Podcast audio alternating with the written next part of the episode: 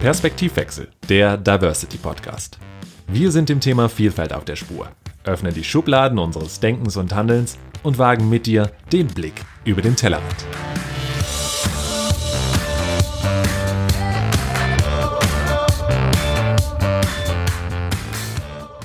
Wir freuen uns heute sehr über unseren heutigen Gast. Und zwar ist er Geschäftsführer der Dr. Frohn GmbH sowie wissenschaftlicher Leiter des Instituts für Diversity und Antidiskriminierungsforschung. Außerdem erfüllt er in der Organisationseinheit Dominik Frohn gemeinsam Entwicklung gestalten die Funktion als Berater, Coach, Mediator und Trainer und ist auch noch Professor für Wirtschaftspsychologie an der Hochschule Fresenius und unterrichtet dort unter anderem differenzielle Psychologie und Beratungspsychologie und Coaching. Wir freuen uns, dass er die Zeit gefunden hat, heute sein Expertenwissen zum Thema Diversity mit uns zu teilen. Hallo Dominik, schön, dass du da bist. Hallo, ich freue mich auch. Jetzt habe ich ja schon so ein bisschen was über dich gesagt, dich ein bisschen vorgestellt, aber es gibt sicherlich noch eine Menge, äh, was wir noch nicht über dich wissen. Vielleicht magst du noch mal ein paar Takte zu dir sagen äh, und was wir von dir oder über dich unbedingt wissen sollten. Hm. Ja, du hast jetzt ja schon so viel gesagt, äh, dass ich eigentlich nicht mehr viel ergänzen möchte, auch um die wertvolle Zeit eher den Inhalten zu widmen. Jetzt fürs Thema Diversity ist vielleicht noch wichtig, dass so auf Forschungsseite ich auf ungefähr 15 Jahre Forschungserfahrung zurückgreife und auf PraktikerInnenseite, denke ich, sind so roundabout 20 Jahre Erfahrung, die hier bereits eine Rolle spielen. Äh, von dem her ist das vielleicht nochmal eine relevante Information für heute. Kannst du uns vielleicht kurz erzählen, wie kam es, dass du dich für diesen Fokus bei der Berufswahl entschieden hast, gerade das Thema Diversity auch so in den Fokus zu stellen bei all deinen Tätigkeiten? Ah, okay, das ist eine spannende Frage. Also ich glaube, der zentrale Punkt ist eigentlich, dass ich während des Psychologiestudiums festgestellt habe, dass das Ganze doch alles arg im theoretischen Raum verbleibt. Und ich dann gedacht habe, ich brauche jetzt unbedingt einmal ähm, einen Fokus auf Praxis. Äh, und dann habe ich mich damals dazu entschieden, äh, im äh, Bereich äh, Diversity ähm, ein Praktikum bei einem großen deutschen Kommunikationsunternehmen zu machen und habe mir dafür dann auch ein halbes Jahr Urlaubssemester genommen und damit war dann eigentlich klar, es gibt in dem Bereich auch zu diesem damaligen Zeitpunkt wirklich furchtbar wenig äh, Forschung, ähm, insbesondere auch äh, in der einen oder anderen Dimension. Also das Thema äh, Gender äh, und auch das Thema Kultur war damals schon relativ gut bearbeitet.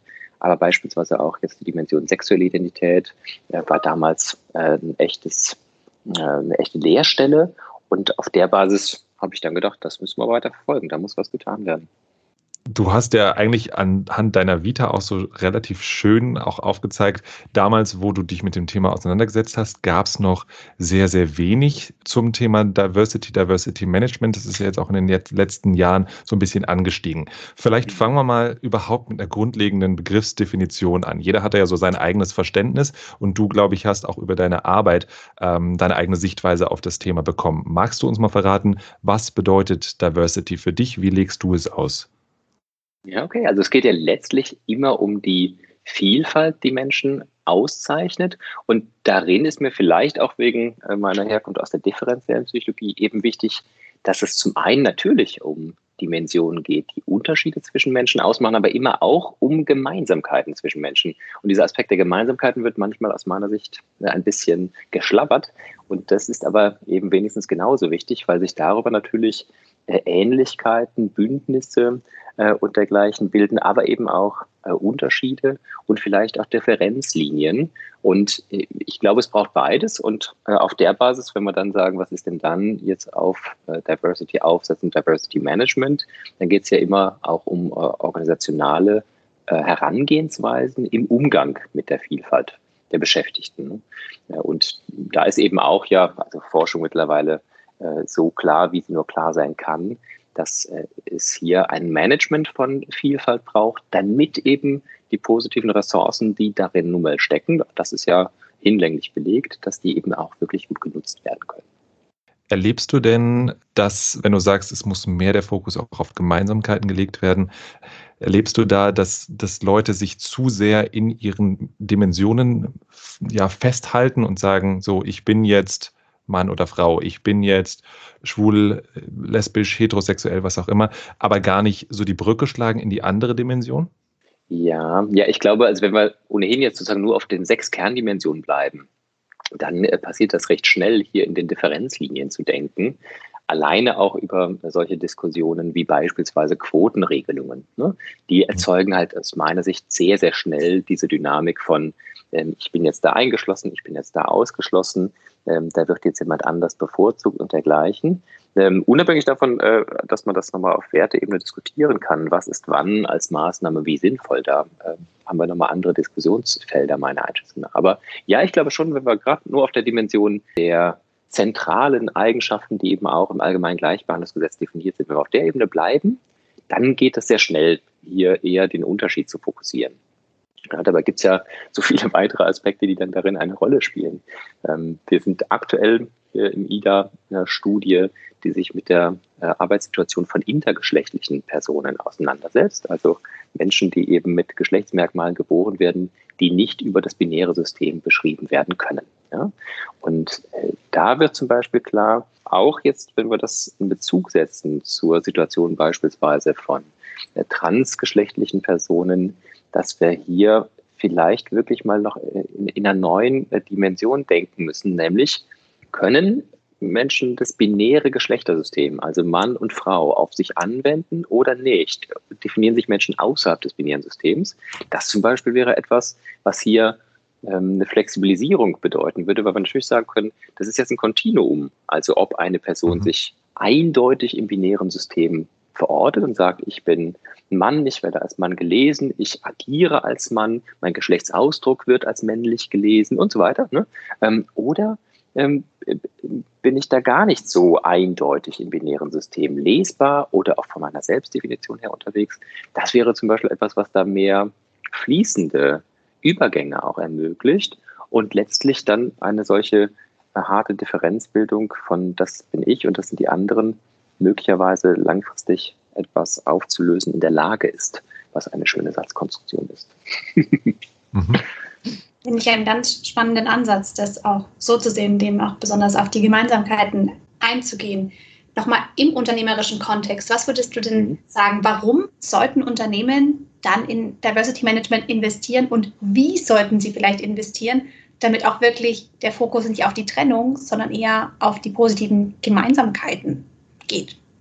Mhm. Ja, also warum, das ähm, können wir ja über die Forschung mittlerweile auch wirklich äh, ausreichend gut mhm. belegen.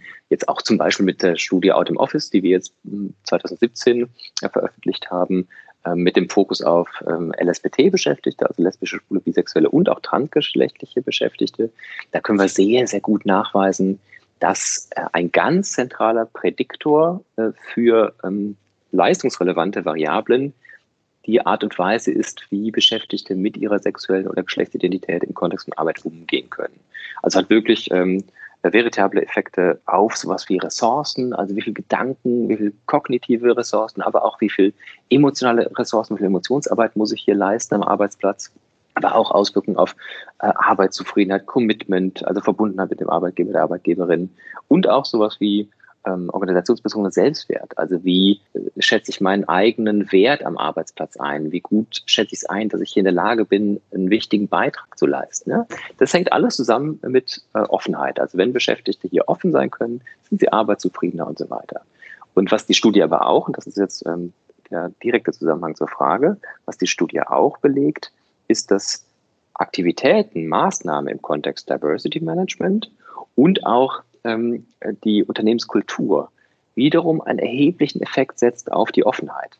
Heißt also, wenn Arbeitgeber in hier in Maßnahmen investieren, hängt es direkt zusammen mit der Unternehmenskultur.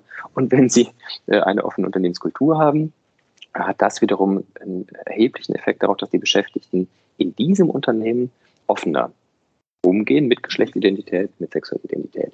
Heißt, da hat also das Unternehmen direkt einen Hebel, eine Stellschraube, äh, letztlich für leistungsrelevante Variablen. Ne? Ähm, also da ist aus meiner Sicht unmittelbar belegt. Und jetzt, wenn man schaut, also was könnten denn dann Unternehmen konkret tun, dann ist da auch klar, dass also einer der bedeutsamsten Aspekte immer die Frage der Führung ist. Ja? Mhm. Ähm, wenn wir schauen, wer beeinflusst Kultur in einem System, dann sind das nun mal besonders die Führungskräfte. Heißt, da ist also ein erster Ansatzpunkt, hier Awareness-Trainings äh, zu setzen beispielsweise, um auf diese Art und Weise Führungskräfte hinsichtlich Vielfalt zu sensibilisieren. Ne? Das sind ja auch mittlerweile äh, fast schon Binsenweisheiten. Also, dass wir alle mit nicht bewussten Vorurteilsstrukturen rumlaufen, dass wir alle Ideen im Kopf haben, wenn wir ähm, Beschreibungen zu Personen hören. Ja, das ist ja nichts Neues mehr. Solche Fragen wie, und jetzt gleich zum Ende des Podcasts kommt noch meine Führungskraft hinzu, äh, um auch noch zwei, drei Worte zu sagen, dann habt ihr beide ein Bild im Kopf, wer denn da vermutlich kommt. Ja? Und wenn ich mhm. sage, äh, ach so, den Termin, das wäre toll, wenn ihr den mit meiner Assistenz vereinbart, dann habt ihr beide Bilder im Kopf, ne, mit wem ihr denn dann sprechen werdet dazu. Ja? Mhm. Vermutlich ist das erste Bild älter männlich und weiß und das zweite Bild ist jünger weiblich und weiß. Ja? Das mhm. ist jetzt ja nichts, wo wir jemandem einen Vorwurf draus machen können. Wir sind ja alle in einer bestimmten Kultur groß geworden. Und die hat eben unsere Vorannahmen natürlich beeinflusst.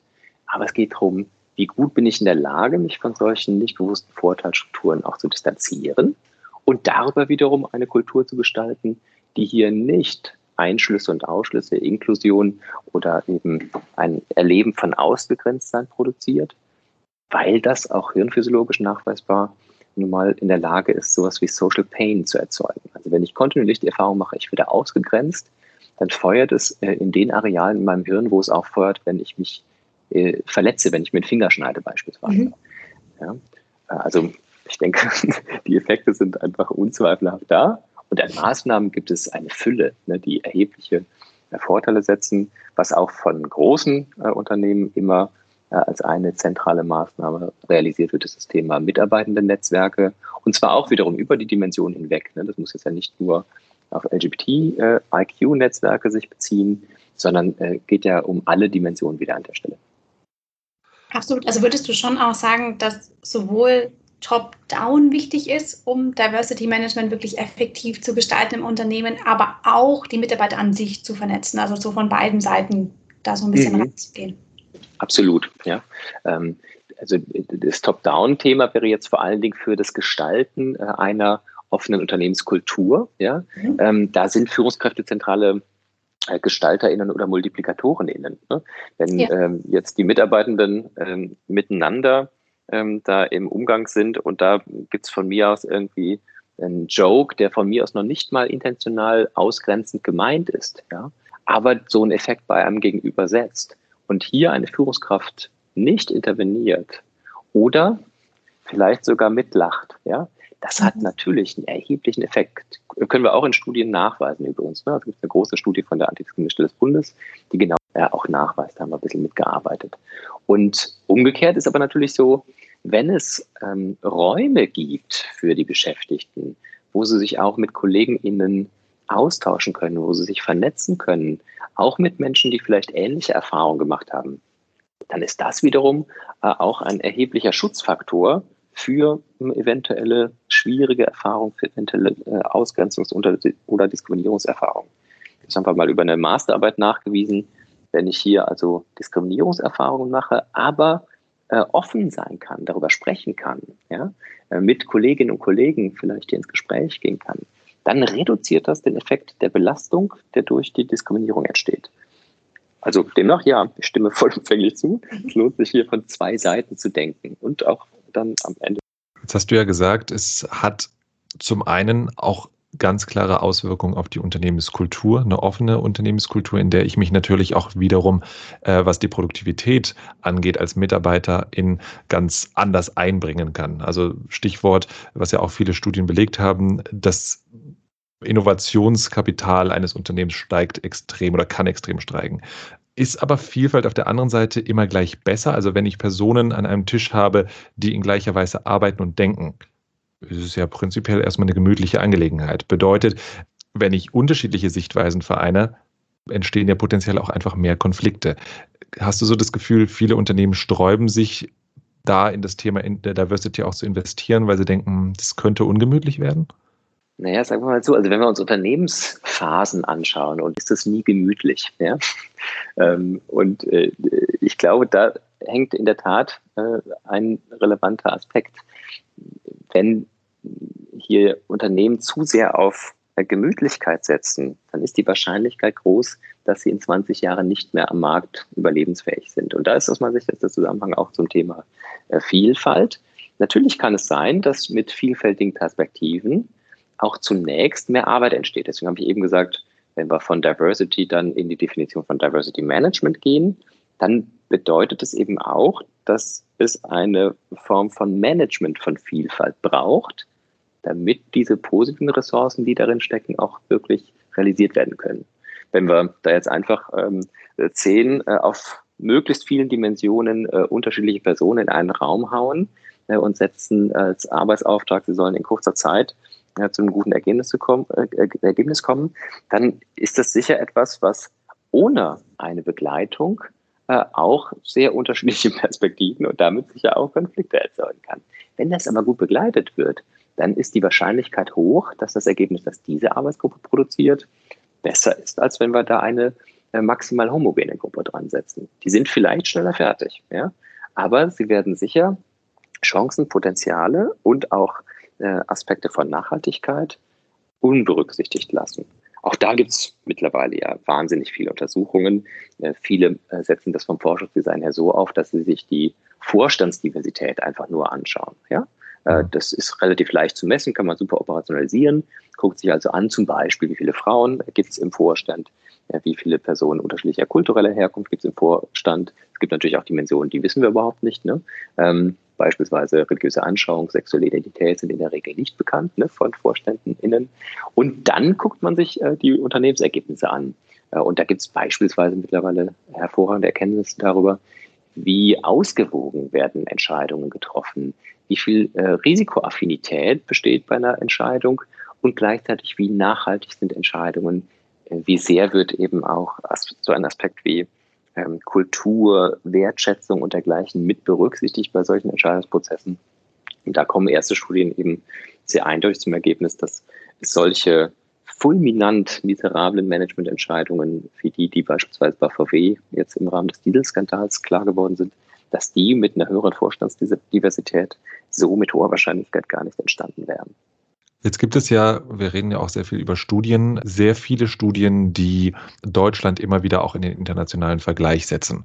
Ähm, und auch teilweise, was bestimmte Dimensionen angeht, hier ein Armutszeugnis ausstellen.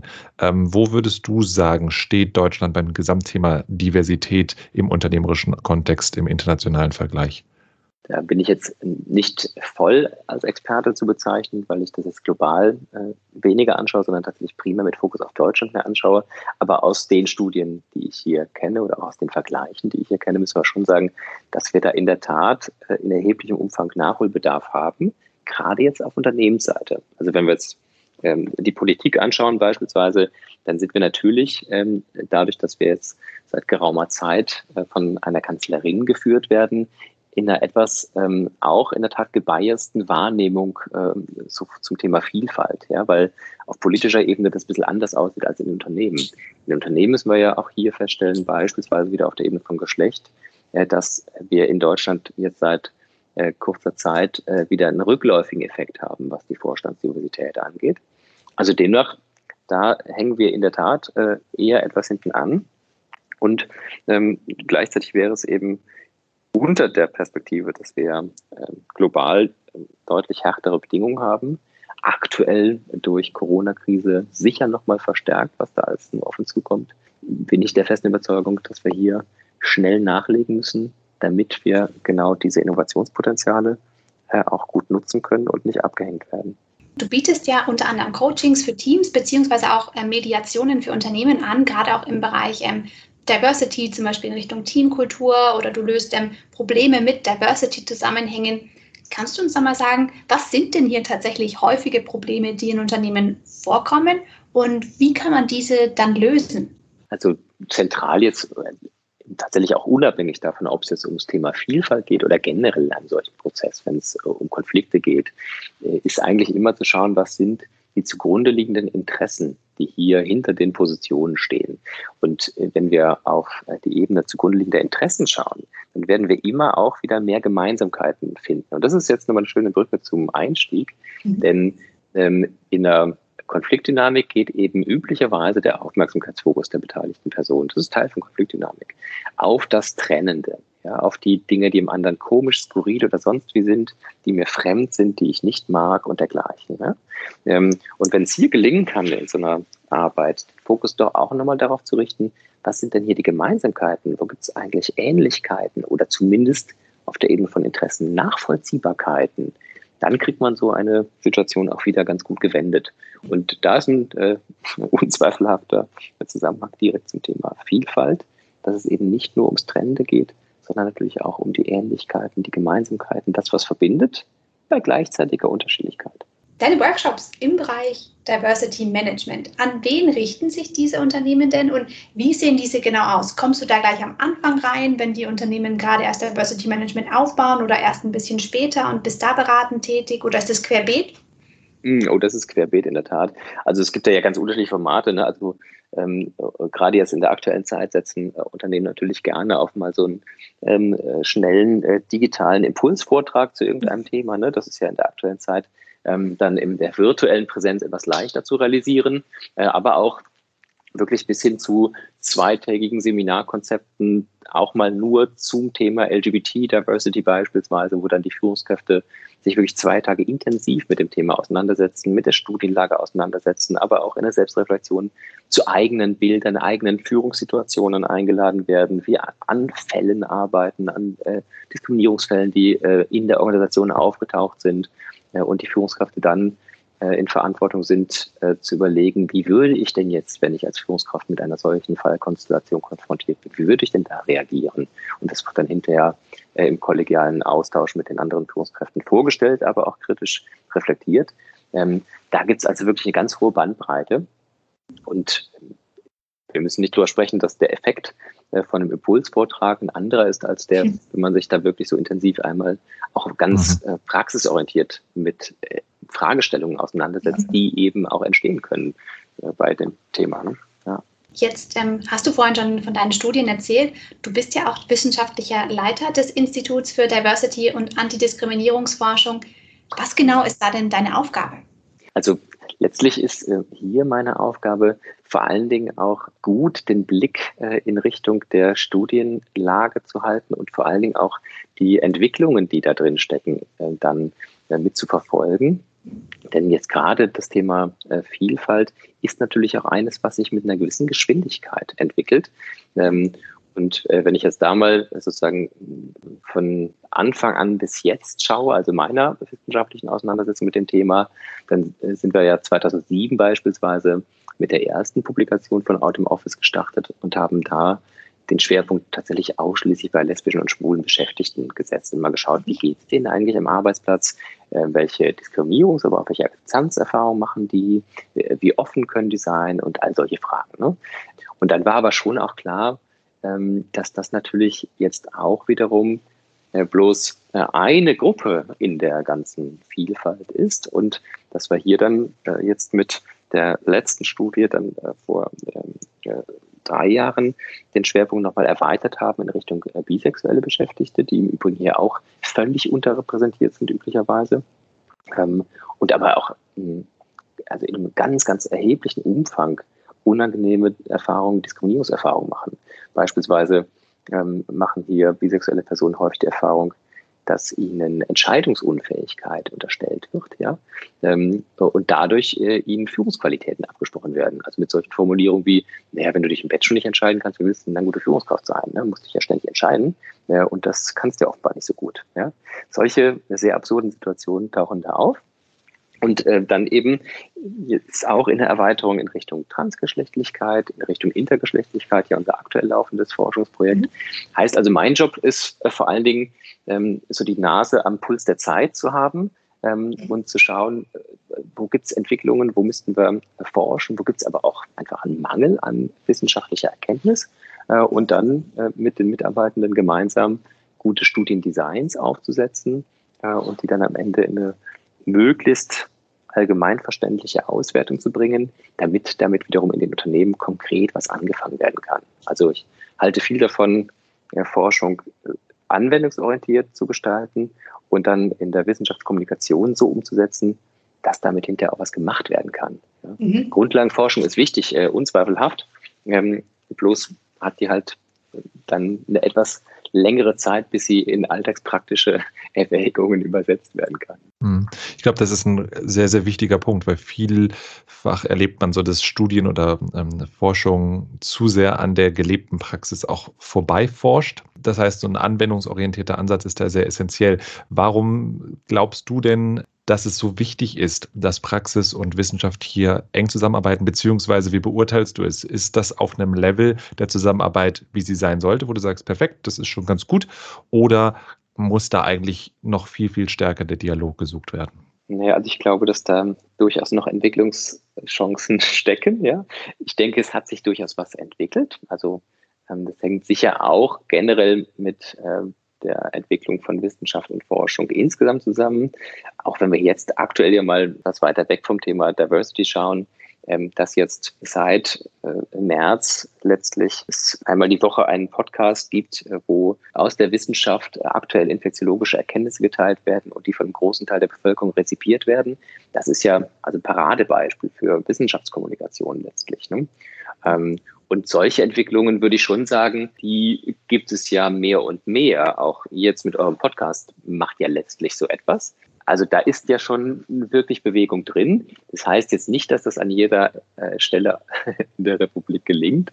Ähm, äh, das würde ich so nicht sagen.